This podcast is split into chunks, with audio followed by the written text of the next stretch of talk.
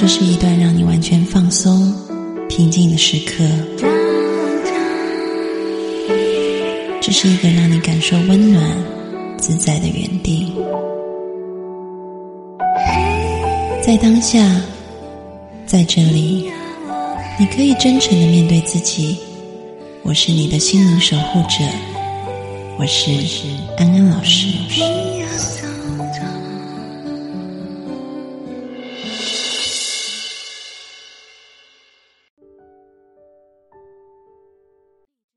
Hello，大家好，欢迎收看今天的直播，我是安安老师。在这个开始的时候，我想先讲一个呃故事，然后大家也可以透过这个故事去检视一下啊。很多人都说我们的现在是被过去决定的，但是其实真的是这样吗？这边有一个心理学上面用的例子，大家可以听听看啊。就有一天呢，你被你的主管找去。然后你的主管就说：“哎，安安呐，我帮你加薪，加百分之十。你听了以后一定很开心啊！就是我，我听了以后我很开心啊，觉得哇，太棒了，我加薪百分之十。然后我就带着雀跃的心情啊，然后哼着歌出门了。然后刚好遇到中午吃饭时间，我遇到了啊楼下的同事。然后楼下的同事看起来也春风满面，然后我也是笑容可掬啊。”然后我就问他说：“你今天发生了什么好事吗？笑得那么开心。”结果他就说：“没有啊，今天老板叫我上楼来啊，他说要帮我加薪百分之十五。”然后你本来是笑容可掬的，可能你瞬间就会变成说：“哈，为什么我只有加百分之十，然后你是十五？”，所以其实你发现，你早上的好心情，到了中午吃饭的时候，瞬间变成坏心情。当你早上知道加百分之十的时候，你的心情是很好的。但是到了后来，你发现原来你只有百分之十的时候，你的心情就变得不好了。所以你可以看见，人其实是活在一种脉络里面的。很多时候，我们不能说什么样的因素可能就导致什么样的结果啊，因为其实，在我们说这个脉络很重要。我们在分析一件事情的时候，常常都要去看到背后的脉络是什么。然后，当你有一个脉络呈现的时候，你才能够把这个事情看得完整。所以，嗯，我们常常讲哈，就是啊，不是我们常常讲，应该是说，大部分人都认为我们的过去决定了现在是没有错。但是呢，你也要想我们的。过去很大部分是被你的现在给定义的，怎么说呢？比如说，啊，可能如果你刚失恋，啊，比如说半年以内或一年以内，有些人可能想起，然后你现在还单身啊，然后就觉得一个人走在冷清的街街上，凄风苦雨的很可怜啊，所以你就会觉得失恋真是一件痛苦的事。然后，但是当你过了两年，然后你遇到了一个超级白马王子，然后非常符合你的条件，比你的前男友好得多的时候，你这时候会怎么想？就想还好我失恋了，就之前没有跟那个人在一起啊，所以我现在可以遇到更好的人。所以你可以知道，同一件事情，你在不同的脉络里面，你会怎么样去看，就是非常不一样。所以我们的过去其实很大部分是被现在定义的。你现在的心情好，你可能定义过去是一回事；但是你现在心情差，你可能定义过去又是另外一回事。即便是同一个事件，所以有趣的点就在于说，我们要怎么样子让我们现在可以用一个比较正向的、比较可以帮助我们往前进的观点去看过去，而不是说我就是要放下过去，我就是不要过去，我就是要摆脱过去，因为我们的记忆里已经有过去了，你要放下，你要摆脱，其实很困难的。啊，当然，待会王伟老师会讲一些国学里面怎么看待放下。但是我觉得一个更灵活的、更有心理弹性的，在心理学上面的看法是，如果我们可以用一个不同的视角、不同的眼光去看待过去的时候，那东西就会变得很不一样。嗯，有一句话就是说，真正的发现之旅，哈，不在于你的过去发生什么，而在于你用什么样子的观点看待你的过去。所以我们要怎么样子用一个新的观点看哈？待会安安老师会带你们做一点练习。那现在我想先请王威老师，可以从国学的观点稍微说一说哈，就说我们看待过去，或者是很多人说想要放下过去往前走，会怎么样子？国学有没有给我们一些指引？在古人的智慧，其实这个主题在嗯，在传统文化里，呃，其实也是讨论的蛮多的，而且它属于一个。呃可以说个人修为的功夫层面的事情，啊，就是它不是说哎有一个标准的答案，但是，呃，它是依据每个人的一个状态不同。因为我们现在，比如说我们说我们用现在的一个观点来看，呃，过去，啊，其实我们所谓的现在，其实我们的潜意识里。其实是受我们过去的一些经验约束的，我们一般人是很难摆脱它的。所以，真正的修行人、道人的话，啊，他可以，啊，就真正的像那个镜子一样的，啊，反映一个现在，啊，包括过去的一个事情，他就不会有粘着。呃，这个就是我们平常讲的，叫做万花丛中过，片叶不沾身，啊，就是。他的心里，他不会留下任何的伤痕或者痕迹，啊，那要做到这一点，那古人的话其实是很多方法的。那庄子里面他有一有一篇叫做《大宗师》的，啊，他就讲了啊两个方式，比如说第一个就是你能放下过去，怎么让过去的影响不在你心里留出痕迹呢？那他就提出一个叫做“相忘于江湖”，啊，我们很多人可能都听说过庄子的这个故事，啊，就是说潜水里面的泉水已经没了，那留下的几条鱼，大家啊相濡以沫，啊，就靠一点口水为生，勉强活着，啊，大家可能会感觉的感情是很好的，但是其实都是很危急的状况。啊，就像我们现在，我们说现在的时候，其实也有一点这样的，我们都把过去的，呃，呃东西背在身上，我们会对，呃，比如说对周围的人啊，或者对过去的事情啊，有一个依赖，其实这个就是相濡以沫，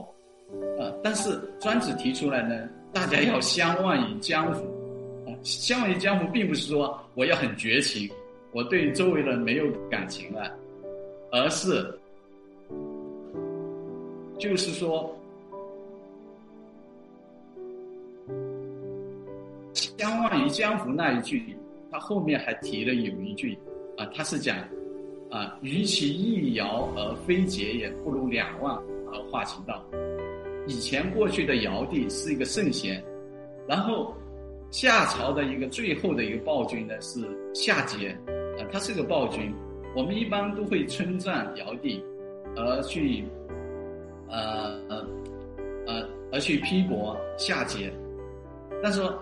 庄子就是说，允许你去分一个是非，说谁对谁错，你还不如把这两个是或者非都同时放下的话，那这个时候我们的心啊，其实就处于一个真正的自由的状态，你不会。东西现在还来谈尧帝，谈夏桀，你还背这个尧帝跟夏桀啊来过生活，那日子肯定很难的，啊，所以这个是一个方式，就是说你要会忘记它，啊，我们经常其实是表面上我们好像忘记了过去的东西，但是它会通过潜意识的东西来影响我们。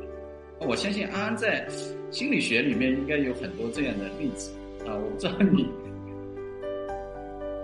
对，就是刚刚王伟老师提到的部分哈，其实也跟我，嗯，我觉得潜意识里当然是有影响，但是今天因为时间的关系，我们要讲的东西，我觉得也许我们下次有机会可以讨论潜意识这一块啊。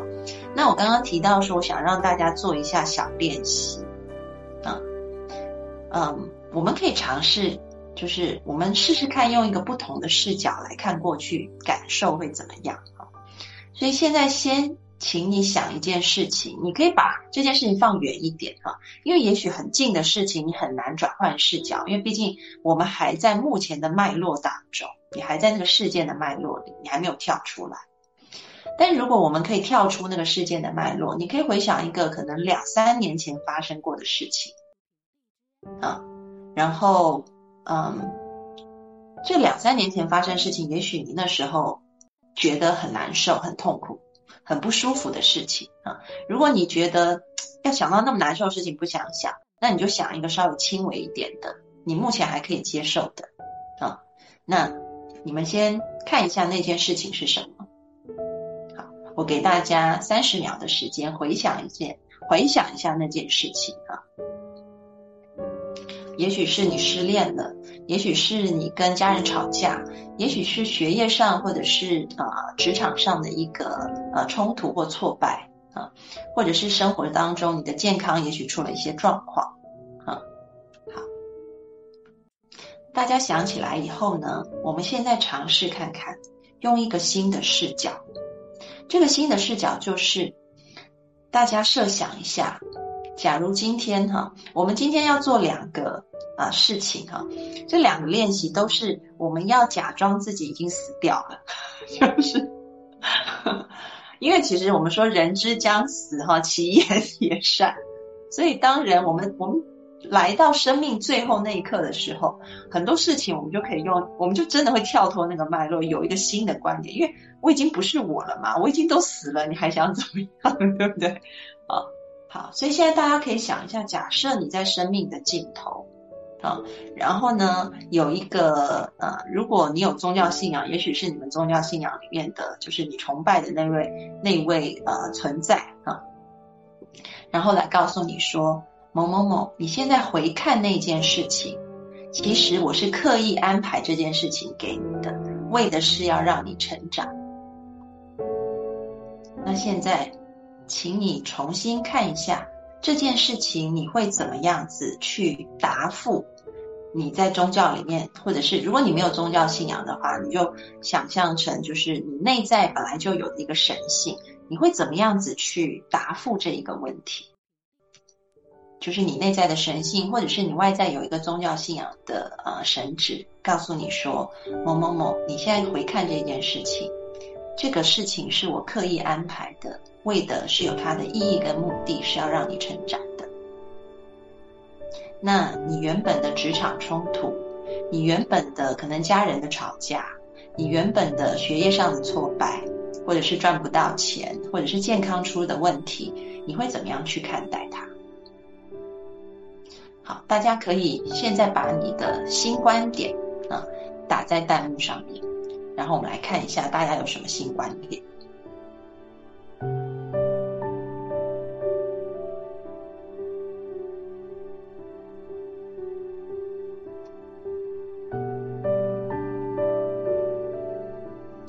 我举一个我自己的例子哈，我自己就是啊。Lucy 说：“放松了就不生气了，啊，因为觉得这件事原来是帮助我的。好，还有吗？有人说感谢，有人说是礼物。讲到礼物，我就突然想到以前我看过的一个演讲，哈，这个演讲我觉得它的开头也是很让我觉得特别印象深刻。”应该是美国的一个演讲，有一个人，有一个女性啊，我忘了她的名字。那么她在台上说的时候，她就说：“我得到了生命当中的一个礼物，这个礼物呢，让我重新回到，呃，我原本跟我的家人关系很不好，但是让我重新回到家庭。然后他让我发现生命真正的意义是什么，他也让我学习到我要开始珍惜自己，他也让我发现到我生命真正想做的东西是什么。”也让我开始珍惜当下。大家猜猜看，这个礼物是什么？然后全场的人那时候就一阵安静啊。然后有些人就可能说，呃，可能是有学习呀，有一些什么样子的，呃，上了一些课啊，还是遇到了一些人啊。他就说，嗯，大家的答案都很好。真正的答案是我得了脑瘤啊。这个人得了脑脑瘤以后，一般人都会觉得是很痛苦的事情。但是你看，经过了一段时间。用一个新的脉络跳出了原本的脉络，用一个新的观点来看待的时候，就会很不一样。所以就像大家刚刚在在那个弹幕上面打的一样啊，可能你感觉放松了，可能有感谢的感觉，甚至是你开始觉得这是一个礼物，这个就是一个新的视角。而当我们卡在某一件事情过不去的时候，有时候我们必须就是要想象把时间拉远一点，把这个时间拉到后面来，然后重新回看这件事情。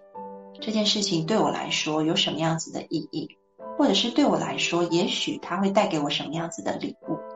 那当你能够这样想的时候，你就会看见一个新的眼光，也比较让。也比较容易让我们能够带着过去往前走，因为你就不会再觉得身上是卡了一根刺，你反而会觉得说，哦，就像圣经里面保罗说的哈，就是神在他身上放了一根刺，那他以为他之前一直想摆脱这根刺，但是后来他发现神放这根刺是有用意的，为了帮助他学习谦卑，可以继续往前去服务大家。所以，当我们可以用一个正面的心态重新去定义我们的过去的时候，我们就可以带着过去的礼物往前走。那我想听一下王伟老师从国学里面有没有一些分享，可以针对这个部分的。嗯，就是看过去的话，呃，其实安安老师讲的，我们是从一个更大的时空啊去看过去，啊，但是古代人的话，他往往会。从另外一个角度，啊，他他的做法呢，往往是说，哎，我要变成一面，回到我镜子的状态，啊，就是啊，庄子所说的，我们一个真人啊，他其实要用心落镜，就是像镜子一样的。然后这个镜子的状态是什么样子呢？是不僵不淫，硬而不残，就是说僵呢，就是我会去主动。好像黏附他，啊不不不呃，就是会会离开他。赢呢，就是说我会去黏附他，然后我会有反应，但是我又不会把他留下，尝试留下的意思。啊，就是说我们如果心回到像镜子一样的状态的话，那自然外界的所有一切它都是流动的，包括我们过去的东西。啊，那我们就不存在的所谓的我过去的东西在我心里。我究竟要怎么看它？而是它自然的像镜子一样的，它出现了，我们只是看到它，它消失了，那它就不在我们心里了，啊，我们只是不跟它产生一个很强的链接，啊，所以这个在易经里其实它也有一个卦，我们之前讨论的一个官卦，啊，它最后的一爻，啊，叫做上九，它里面的爻辞是这样讲的，说观其身，君子不救，呃，就是。我们真正的，我们看我们过去的东西的话，我们看到它生灭有出现有落下，我们看我们现在的东西也有出现跟落下，但是我们只是用一种旁观者的角度去看着它生灭，因为这个已经是过去的东西了。对于你来讲，你着急也没用，或者说你要去呃努力也没用了。所以你就会真正的把它，所谓的我们现在讲的，它放下了，就是你我们用心像镜子一样的时候，其实我们过去的的东西就自然就放下了。嗯嗯嗯，我觉得国学里面讲那个心如镜子哈，跟心理学讲的还是蛮不一样的啊。国学里面讲的那个镜子，就是一个东西，它就像一个人走到镜子前面去，人走了。这个镜子里就没有这个人了，所以过去的心不可得，未来的心也不可得，啊，现在的心其实也不可得，啊，什么东西就是它就是呃即生也是即灭的哈，所以我们不需要去抓住什么。但是我觉得刚刚在听王伟老师讲镜子的时候，我也想要分享一下说。哎，我昨天遇到了一个事情哈，我觉得也可以讲一下心理学里面怎么讲镜子的这一块哈。我昨天晚上去呃一个，就是如果是老听众都知道，我有一个呃很喜欢去的素菜馆，然后我觉得这个素菜馆的大姐非常的慈悲啊，然后我常常去跟她学习很多东西，虽然她的学历可能只有小学毕业，但是我觉得她做人的那些慈悲啊。然后道理啊都比我懂得很多。所以昨天晚上我就去他那边吃饭，然后呢，呃，就就发生一件事情，我觉得非常有意思哈。他那边其实有时候会有一些呃，可能精神上会有一些问题的人，或者是说有一些流浪汉，不见得是男性，可能也有些女性会到他那边去要食物，然后他就会让这些人在店里面，因为这些人没有找没有工作嘛。所以他就会说：“好，那你来帮我一点忙，比如说可能帮忙，呃，就是呃端一些菜呀，或者是帮忙洗菜呀这样子的事情。因为大姐非常好心啊。那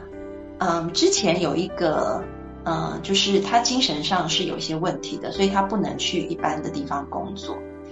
那呃，这一个她大概三十出头的女性呢，她她的妈妈是非常担心她的。”但是你可以看到，她妈妈陪她来吃饭的时候，她就是会一直去觉得她妈妈很烦。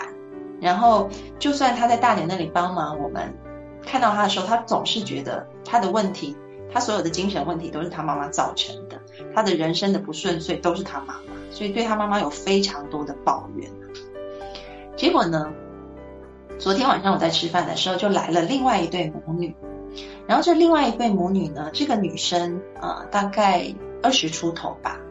然后是因为一场啊，就是她父亲因为车祸就被人家意外的撞死了之后，她就产生了很严重的创伤症状，她就退化成像一个小孩子，话都不会讲哈，可能讲的话就像三五岁小孩子讲话一样，所以就是非常缓慢，然后单词也非常少的一个状态。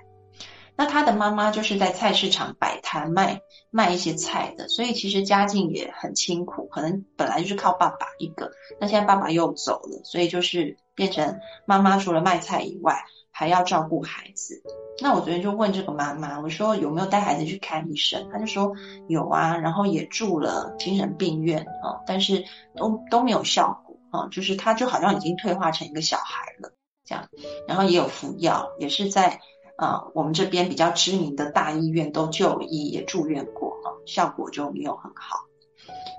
所以呢，这个妈妈在那边讲的时候，然后妈妈的那一种担心，妈妈的那一种啊，比如说，比如说那个孩子想要表达他要吃饭，他可能就你要想象，他虽然二十几岁，但他现在已经退化到一个三五岁状态，所以可能他就是指着那个菜，就这样指着。然后就可能嘴巴想说吃吃这样子，他不太能表达说我我想要吃这个东西，所以他妈妈就赶快去拿筷子来给他啊，然后让他夹菜。但是呢，可能呃，就是他夹的过程里，可能也许他妈妈说，那你呃多吃一点这个，少吃一点辣的，他就会不开心，可能就会摔筷子啊，就情绪控管不是很好。然后这个妈妈就默默在那里收，收完了又继续去照顾这个孩子。结果呢？我觉得这大姐真的非常有智慧哈。虽然她可能是一个没有什么学学历的人，然后她就说，嗯，她就跟这个三十多岁的这个女生说：“你过去陪他们聊一聊吧，你去陪他们一下，这样子。”就后来他聊一聊，聊一聊以后呢，这对母女走了，然后这三十几岁的人就坐在那边开始哭起来。他就说，他。他说他刚刚在聊的时候，他才知道自己的妈妈带他带自己有多辛苦，这样，因为他以前也是，因为他他的精神病其实也不轻也不轻微哈，也是常常要住进精神病院再出来，然后就是反反复复的这样，所以当他看见一个跟自己很类似的人，然后他的母亲这样在照顾他的时候，嗯，他以前可能就是会。非常的嫌恶自己的母亲，但是他昨天真的，因为大姐要他去跟他聊聊嘛，那这个聊聊也不是说只是端个菜，所以可能在聊天当中就会有一种共情啊，因为小朋友很难讲，不是小朋友，就是这个二十多岁的人他已经很难发出什么呃完整的句子了，所以可能都是妈妈在帮他讲，妈妈想要帮助他，都是妈妈在说嘛。所以，当这个啊三十多岁的这个呃目前在那边帮忙的人，他去共情了这位母亲以后，他才发现说，原来自己的母亲对自己有那么多的爱，然后有那么多的呃，就是有可能那个爱里面带有一些控制啊，但是其实自己以前是完全的责怪，而没有去考虑到说，其实。可能上一代不太懂得要怎么样子去教养孩子，而当孩子一旦出现精神问题的时候，就会更多的想要保护、想要控制。他昨天就开始理解这一点，啊，所以我就觉得说，诶，这有点像，就是我们刚刚讲的心理学上的镜子，其实就是透过外在的一些其他的呃可能人事物，映照了我们自己看不见的一个状态。啊，那他昨天看见了，我觉得就是一个很大的进步啊。其实他也是从自己这里跳出跳出来。我们一般说心理上有些障碍的人，往他会对自身过于关注啊。我们他的一语一举一动、一言一行，他其实都是在围绕着自己的想法或者自己的念头啊。他可能就是思思路上可能就进入一个死循环。他想到的任何东西，他都会有一个评价，说：“哎，这个是。”我涉及到我的吗？好不好呢？然后他自己的呃感受，自己的直觉感受也被这个评价给掩盖掉。然后还有其他人对他的感觉的话，他可能也被自己的评价给遮蔽掉了。所以他跟其他人是没办法沟通的。那只有他从这个循环里跳出来，他才有可能。那怎么能跳出来的话，他一定要好像有一要需要有一个窗口。那。刚刚安安老师说的，那个窗口就是那位大姐，她跟他共情到了之后，好像就给他接通了一个管道，他就可以跳出来。那其实古人的时候，呃，也有这种说做法，比如说禅宗公案里面，其实有很多很很好玩的。那禅师们他做的功夫，其实就是给他。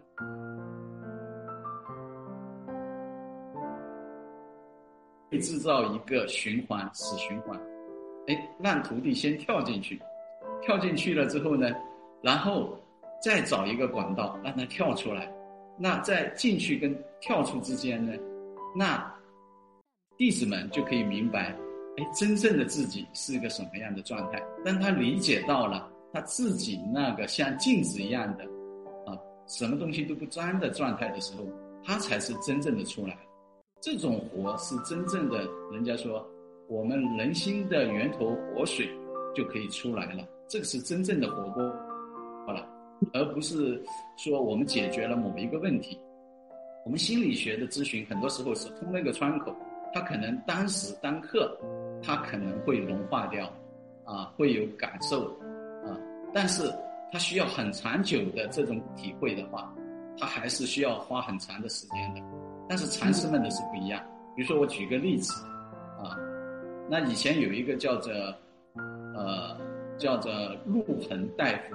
啊，他是去南犬禅师这里去参拜，然后他就举了一个难题给，呃，南犬禅师，他说古人，呃，有一个很贵重的瓶子，里面养了一只一只小鹅，他慢慢的把它养大了之后。他就出不来这个瓶子。那现在呢？啊，他就问南犬禅师，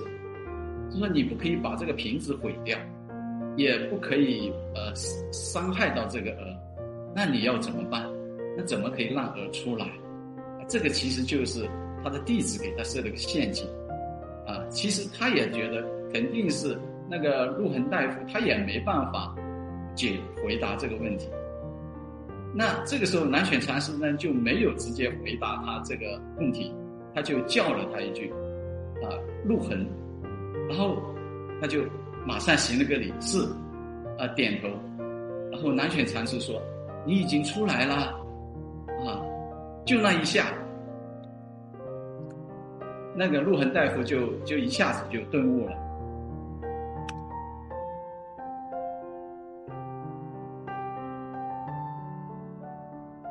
能听到吗？我感觉刚才网络好像有点卡。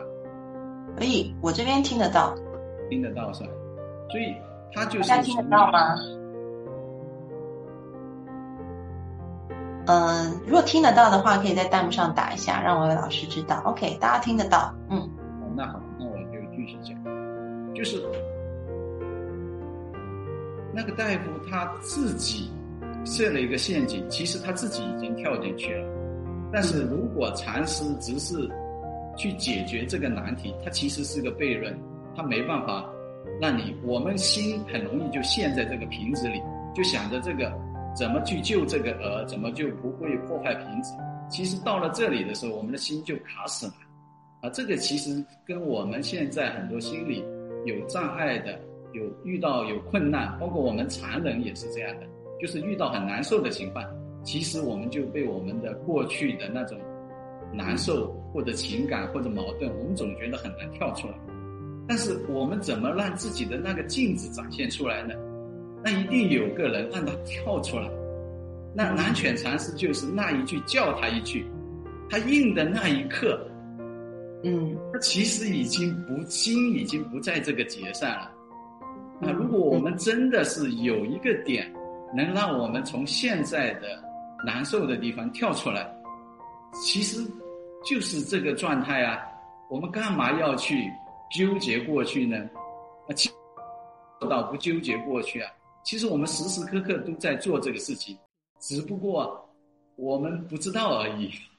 嗯嗯嗯，我觉得听王伟老师讲这个，我就觉得很有意思哈。我今天见了一个来访者，他的成长跨度很大，就是说我见他也不过四次吧，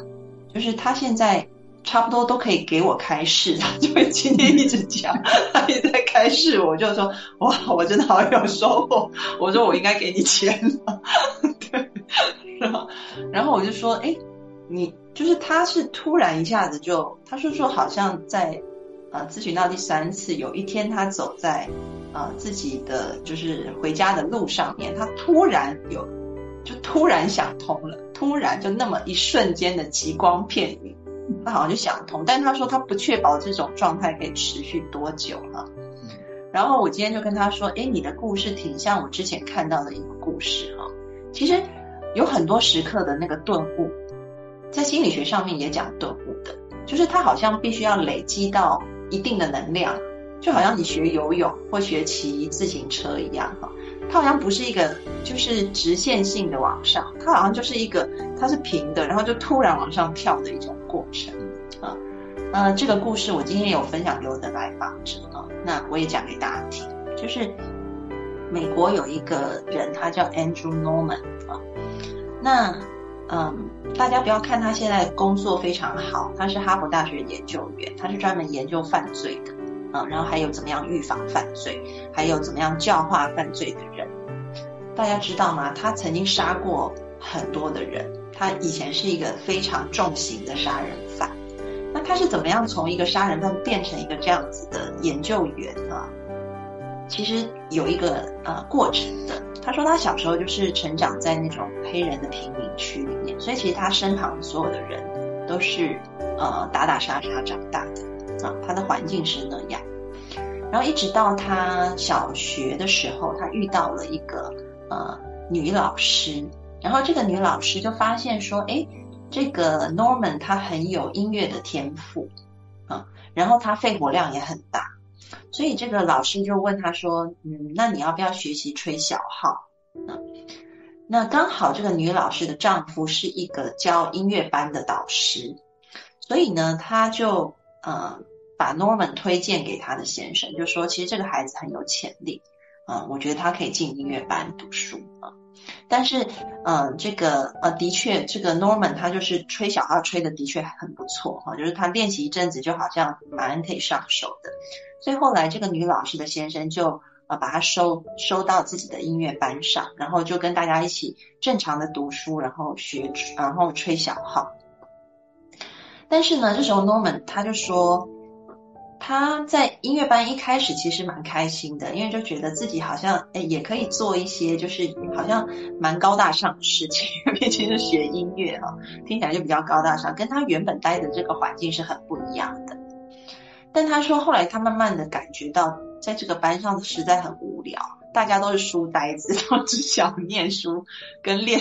练琴啊，然后练练习乐器而已。他就开始觉得有点没有意思了哈。然后开始过了几年，他进入青春期了哈。然后他说，呃，他以前就是吹完小号就会拎着他的小号，然后去跟他们那一群啊，就是自己社区的流氓朋友啊，就出去玩。然后他说有一天那群流氓朋友就是跟他讲，他们就是说，Norman，我们很不喜欢你每次都背一个那个盒子来，那个盒子就是装了他的小号。他就说你现在有两个选择，你要不就选择就是继续吹小号，你要不就选择把那个盒子丢掉，你就可以加入，就可以跟我们继续玩在一起。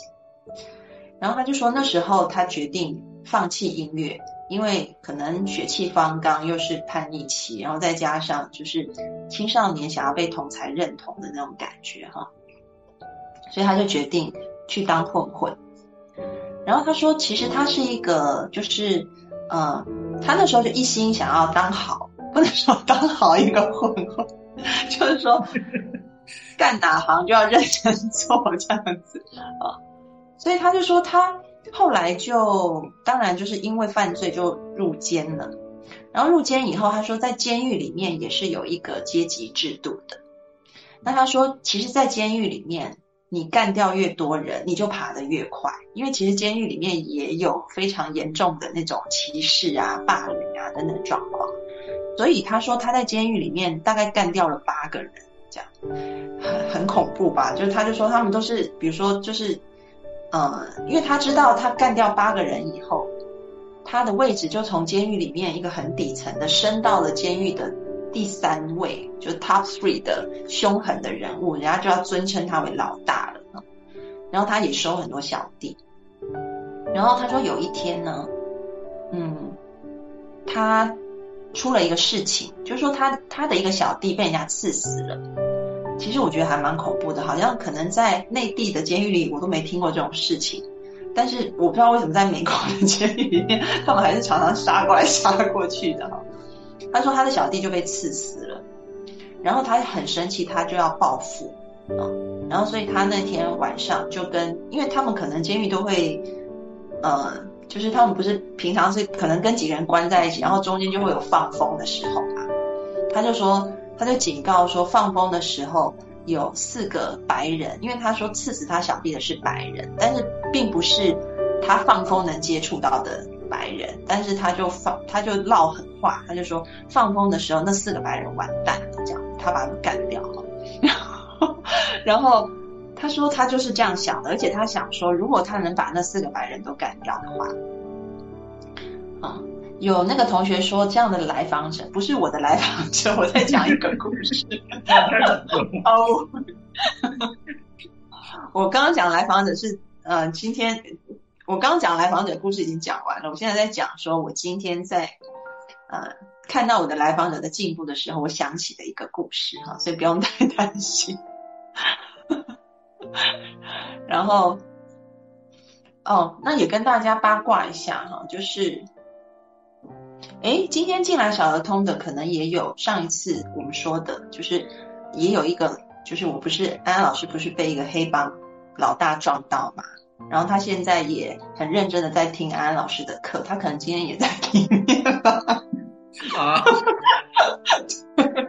对，就嗯，然后我觉得这样子是好的，慢慢修炼哈，学习啊，好，然后，然后呃，我讲到就说。结果他就是他打算，他就说，如果他能够把那四个白人干掉的话，那他就会成为监狱里的 top one 啊。所以他本来想说，就借这个事情，一方面复仇，一方面提升自己的地位。结果他说，他就是那天就是放风的时候，他拿着刀走过，要走过去接近那一些啊，就是啊那些人的时候，他说这时候他脑子里突然出现一个画面哦。是小时候看过的动画，就是《绿野仙踪》。你们看过《绿野仙踪》吗？呃，内地我不知道怎么翻，就是有一个女，有一个小女生叫陶乐斯，然后这个陶乐斯她就是住在堪萨斯，然后堪萨斯有很多龙卷风，所以她住在她的屋子里。有一天，这个屋子就被龙卷风吹走了，然后掉到了一个很陌生的国度里。他很想回家，然后在那个陌生国度里，他遇到了稻草人，还有钢铁机器人，还有一只狮子，然后他们一起去冒险的故事，你们有听过吗？也叫《绿野仙踪》，OK，好，也叫《绿野仙踪》哈。我还会唱那个主题曲，我小时候超喜欢看，我觉得好好看，我看好多遍哦。哦，那个《绿野仙踪》，嗯，那他说他的脑筋里，对，还有一只狗，就是我记得那个主题曲是我的小狗叫婆婆，它也一起去，还有一只狗是没错的，那他说他的脑海里，这个 Norman 的脑海里面就出现了一个呃画面，他就说就是他小时候看过的《绿野仙踪》的这个动画。他说《绿野仙踪》里面这个陶乐是一心想回家，然后他掉到了这个国度里面以后，所有的人都告诉他，只要你找到那个奥奥兹大帝、奥兹巫师，哦，那就可以他的魔法神力可以帮助你回家，所以。人他陶乐斯就问大家说：“那我要怎么样找到那个奥兹大帝、奥兹巫师？”然后所有人就说：“你就沿着这条黄砖路一直往前走，就可以到达奥兹奥兹巫师住的这个宫殿里面。”所以他一路上就是走这个黄砖路。那 Norman 就说他就是看到了他脑海里的画面，就是在那个黄砖路上面走的陶乐斯。大家知道《绿野仙踪》最后结局是，当陶乐斯找到奥兹大帝的时候，才发现原来他也是一个被龙卷风卷过来的人，他也是一个人类。然后他现在也不知道怎么办，但是因为以前他在人类世界的时候，他是一个呃魔术师，所以他就靠着魔术在骗大家，说他是一个很有法力的人。然后，所以所有的人都崇拜他为王。但其实他最大的想法也是，他也好想回家，有没有人可以帮他回家？所以陶乐斯最后才发现是一场空。所以他说，他当他走从那个放风的操场一边要去找那四个白人的时候，他就说他突然就想到说，陶乐斯走的红砖路，呃，走的黄砖路，就好像我现在走的这条路，那是不是结局也是一场空？就算我杀了这四个人，然后变成监狱的老大，那？我到底在干嘛？是不是最后可能我以为那个老大是我的，当老大是我的追求，但有可能会不会最后也是一场空？就像陶乐斯找到奥兹大帝，才发现是骗局一场。啊，然后他说，他说那种感觉就好像，他说也许只能解释，好像是一种天启。然后他就把刀子放下来，他就没有要去找他麻烦。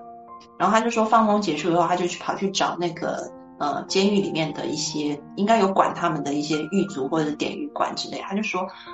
啊，我我想要，嗯，就是就是学习啊，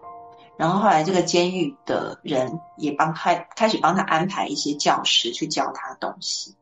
然后他说他那时候那些教师在教他东西的时候，他学了很多啊，就说成功人士他的一个传记，他有开始看。然后他发现这些成功人士好像常常都是哈佛大学毕业的，所以他就说他就立下一个目标，他要读哈佛，然后就这样子一步一步一步，最后他真的呃念了哈佛，然后最后也成为一个哈佛大学的研究员。哦，对，是多多，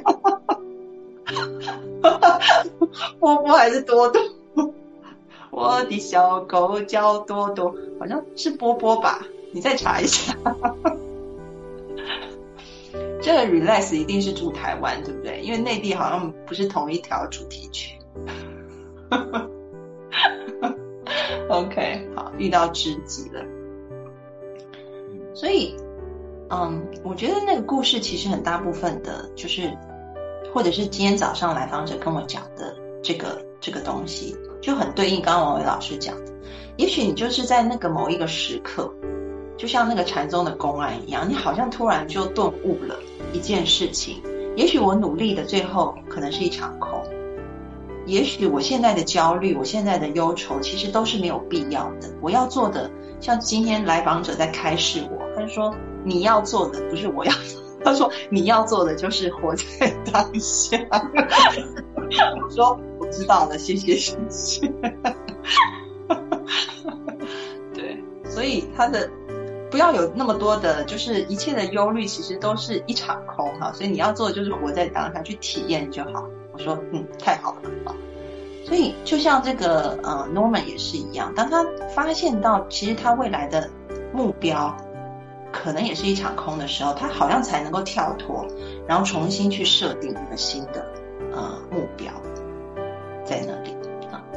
那我想让文伟老师也讲一讲啊，我我这边讲太久了，虽然我还有一些东西想带大家玩的哦，那我就继续聊禅宗公案吧。其实呃，刚刚安老师讲的。我们如果看到了空性的一面，比如说我们认为，呃，就像那个《绿野仙踪》里面那个啊，不是《绿野仙踪》，我差点也跑讲 接受那个一样的那个犯罪分子的主角一样，他突然对托托托托无言，你是住你是住在台湾的吗？你怎么知道叫托托？是托托，没错。谢谢谢谢，因为我也觉得，哦，对，是坨坨，嗯，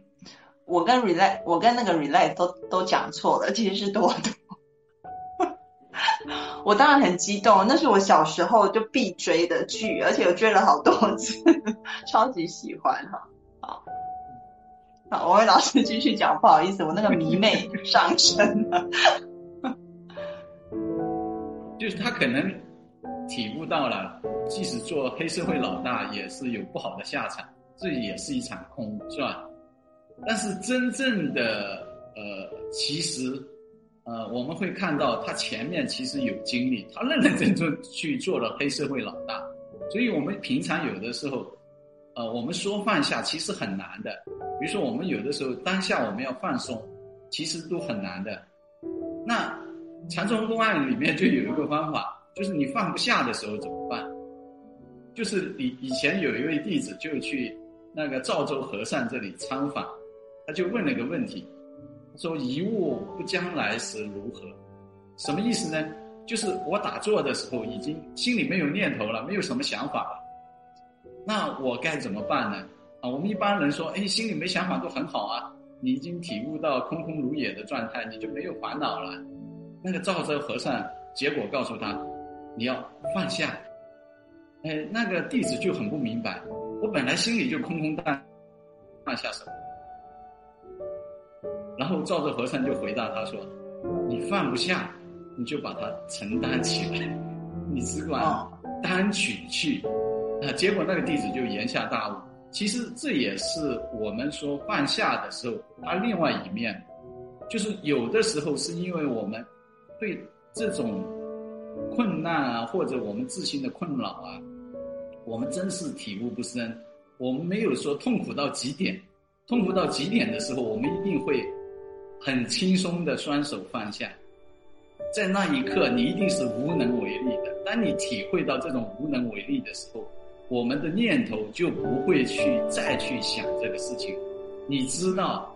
老天爷已已经让你对这个无可奈何了。你的手一定会松开，当我们松开的那一刻，其实就是自自然然的放下了，而不是说我刻意的。有的时候我们心里有痛苦啊，我们想放下，但是它会来啊。那我们为什么不会去体验它这种痛苦呢？其实也是一种方法。我以前还见过一位正念的老师教大家放松的，啊，他也是有个很简单的方法，就是。你要放松吗？放松，那很好啊。那你就握紧拳头，耸起肩来，用力。那一直用力用到极点的时候，你肯定就没力了。这个时候你再松开的时候，它其实就是放松了。我们人也是，我们看起来很多时候，呃，我们可能在，比如说有些人可能遇到抑郁状态，可能处于很困难的状态，很不开心的状态。但其实这是老天爷，因为他过去的经历，他需要他体验这种啊，我们讲的动心冷性增益其所不能，因为我们心里的潜意识的不能，它一定是要受这种痛苦之后，它才慢慢的增强的。我们传统文化里面会讲一个阳气跟阴气，我们的阳气增长其实是看不出来的，我们真正的阳气超过了阴气翻篇的时候。它一定是要有一定的累积的，而不是说我突然就感受到，我可以随时放下，我可以用心如镜这么简单了，而是一定是我们本来就需要体会到我们人间的所有的痛苦。当我们愿意去承担的时候，其实我们放下也就更简单了。我们很多时候是因为想去放下，所以不愿意去承担，老是怕啊，比如说我怕见人。那我们去体会一下，我们见人有这么痛苦吗？啊，就像我们最近有个孩子，他有有一点点洁癖，不喜欢碰脏的，那我就带他去挖沙。他开头挖沙的时候是用手捏着一颗颗沙子 挖的，那后来的时候他就放开了，啊，挖的比较有乐趣，他就忘记了。那你真正的去挖的时候，他最后告诉我，哎，他说这个本来很有乐趣啊，他不怕脏的。一下子就体验到了，所以这个其实是需要我们去承担的时候，反而是一个真正的去放下来。那这个就是传统文化里面的另外一个角度来体验这个。我们说把一个东西放下，嗯嗯嗯，你是左右都可以的。嗯嗯，其实刚刚王伟老师在讲的时候呢，我就想到两个部分啊。第一个部分是一个比较啊，就说心理学的部分；第二个部分比较像是我们讲的灵性的部分。那这是两个不同的层次。比如说心理学的部分，可能是跟心理治疗比较有关。像刚王伟老师提的例子，可能就是心理学上面讲的，我们就是脱敏，就说你本来很害怕一个东西，但是我啊让自己去直面这个东西。然后可能有些是透过一下子很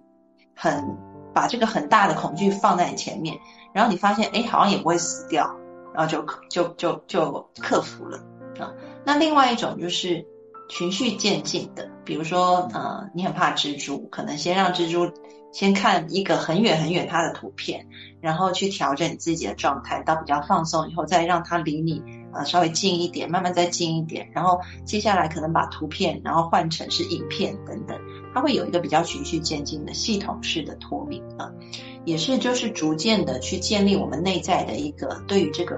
啊，就是这个事情引发的恐惧感的一个容忍度，让它慢慢可以建立起来啊，透过一些放松的方式，然后去建立我们对于这个啊，就是呃刺激的。这个包容的程度，那另外一个呢是比较我讲的是灵性的部分啊。这个灵性的部分就是，其实很多时候，呃，我们可以在很多的例子里面看到哈，就说人是怎么样子突然顿悟，好像就是因为当他愿意完全的臣服的时候，当他愿意完全的臣服。臣服，无论是说臣服可能老天的安排，臣服命运的安排，臣服自己生命的一个流动的时候，这个臣服不是说我就被打趴了、打垮了，而是愿意相信，OK，一切都有，